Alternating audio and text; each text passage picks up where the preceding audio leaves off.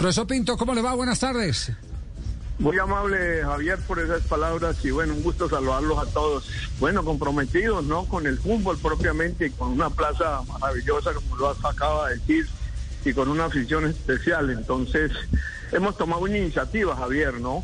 De crear una fundación sin ánimo de lucro, sin ningún interés de protagonismo, sin querer ser presidente o decir esto es mío, yo me lo llevo para tal parte y todo, no una fundación donde puede entrar el que sea con los igualdad de derechos y que puede aportar eh, su cuota normal para construir y ayudar a lo que es el proceso este tan complejo que acabas de describir del Cúcuta.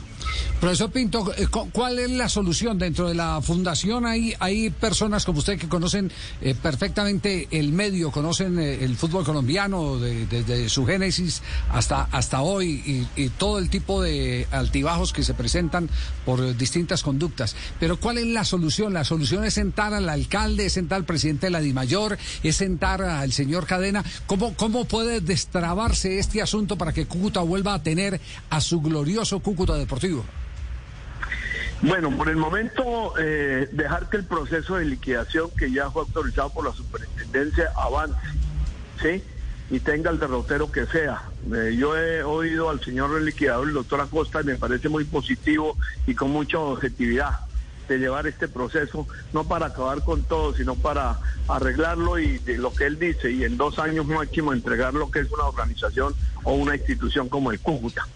Nuestra fundación es paralela, no tiene nada que ver con eso, pero sí quiere aportar y ayudar a solucionar el problema, tanto económico como organizativo en todos los sentidos. Entonces, estamos a la expectativa de lo que el liquidador promueva, desarrolle y lleve a cabo.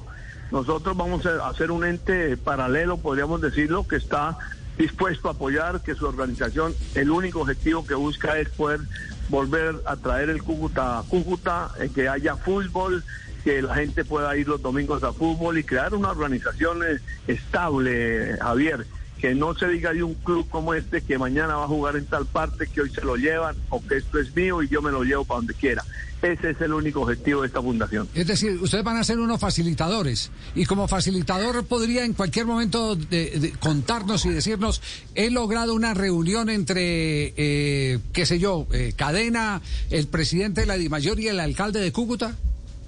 Por supuesto que ese es nuestro objetivo, no solamente el objetivo contable que podamos apoyar y aportar, sino también el de manejo, el de buscar una solución objetiva para todos, que ninguno pierda acá eh, yo tuve la oportunidad de llamar a José para proponerle que conversáramos, que ayudáramos. Esta, esto debido a que el alcalde nos nombró a cuatro o cinco personas para que le ayudáramos en este manejo.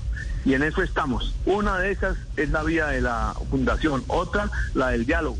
Yo me reuní, hablé con, perdón, con el presidente de la DIMAYOR, eh, Fernando Jaramillo, que es un personal extraordinario, lo conozco hace muchos años y dialogamos sobre eso. Con el ministro de Deportes también tuve una comunicación eh, vía eh, chateado, chateando. Y ahí estamos, mirando soluciones, a ver qué es lo mejor que se encuentran. Claro, el profesor Pinto, usted que es un hombre que, que no le teme a los retos grandes, ¿qué tan enredado está rescatar esa ficha? ¿Qué, tan, ¿Qué tanto billete se debe? ¿Está jodido el tema o no? ¿Qué hay que hacer? bien jodido, bien jodido está el tema porque pues es que no se sabe cuál es el camino, el más correcto, qué hay que hacer. Sí, unos dicen que se la van a entregar a José, otros dicen que el liquidador tiene las reglas claras y legales y que siga avanzando. Entonces estamos esperando a ver qué, qué se desarrolla en estos días. No hay mejor Sí, eh, eh, puede, el chico se puede alargar, eh, pero digámoslo, profesor Pinto, y no sé, usted debe tener también esta misma información que tenemos nosotros, porque hemos estado muy preocupados de cómo se, le devuelve el fútbol a la ciudad de Cúcuta, y hay algunos presidentes de equipos que nos insisten en que ellos lo que están es blindando los derechos de cadena y que por lo tanto, si quieren retomar eh, la sede de Cúcuta eh, para el Cúcuta Deportivo, eh, podrían muchos de ellos en una asamblea de I Mayor empezar a activar el regreso del Cúcuta Deportivo convenciendo a las partes que, que, es lo mejor que puede ocurrir sin desconocer los derechos de cadena. ¿Hasta allá se puede llegar? Puede ser, Javier tiene mucha certeza sus palabras, ¿no? Me parece que es viable esa ayuda y es viable ese, ese diálogo que pueda existir con José, ¿no? Hay que mirar, yo honradamente le digo, la parte jurídica la veo tan compleja que a veces ni me pongo a pensar en eso. Nosotros lo que tenemos, que estamos buscando es estar preparados para cualquier situación, la que sea, ¿no? Eh, mi trabajo es ser entrenador, yo voy a seguir siendo entrenador, pero quiero aportar esta ayuda organizativa y de asesoría para buscar la solución al tema. Qué bien ese compromiso, ¿eh? Qué bien ese compromiso. Eh, Liderar. es decir, ¿sueña con volver a ser entrenador del Cúcuta? bueno, por lo pronto no, porque van a pensar que es que estoy preparando el puesto. que está armando un cajoncito bien hecho. no, no, no. no, yo sigo mi campo abierto, pero bueno, en el momento que le podamos colaborar en lo que sea, especialmente en temas de organización, y llegar a un acuerdo, me parece que es lo mejor que puedo hacer en este momento. Usted dice que sigue con el campo abierto, eh, tan abierto que lo han llamado esta semana para, para dirigir un equipo en Colombia o no? ¿Por allá del Atlántico? No. No, no, no, no, no, la verdad que no, no. Hay que dejarlos que trabajen y ya los momentos llegarán, ¿no? Eso no hay afán desenfrenado de dirigir. Me encanta el fútbol, es mi trabajo, mi profesión, pero no, hay que dejar que las cosas corran despacio. Ya, y como tenemos a un seleccionador nacional, el técnico colombiano que más lejos ha, llegado a un eh, campeonato eh, del mundo. Eh, por, allá le cayó alguien. alguien se cayó, ¿a quién, a quién se cayó? se cayó en la cocina. ¿Sí? ¿Quién se resbaló en la cocina? ¿Fue usted, profe? No. Se cayó un pañuelo. profesor, profesor Pinto, mm, ¿ve complicado lo de fecha eliminatoria para marzo? ¿Usted que tiene tantos contactos internacionales? Sí, no es fácil la fecha de marzo, ¿no? Las fechas para Colombia de marzo son determinantes.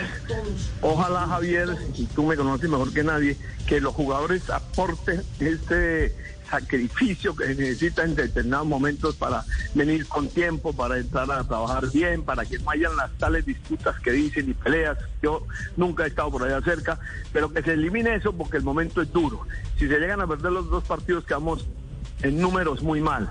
Ojalá que se puedan sacar los mínimos tres o cuatro o cinco puntos, lo que sea, perdón, los seis puntos, y podamos eh, encontrar una vía más viable para el Mundial. ¿Ha hablado con Rueda o no?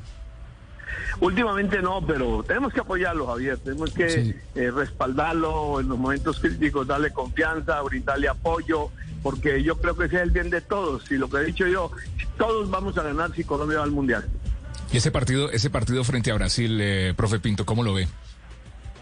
Es duro, pero se puede planificar bien, se le puede sacar provecho. Hay que tener mucho cuidado y que no nos vayamos en desventaja, porque eso es mortal. Llevar el partido, saberlo manejar, que podamos encontrar en algún momento el gol, pero no irnos en desventaja porque eso es terrible.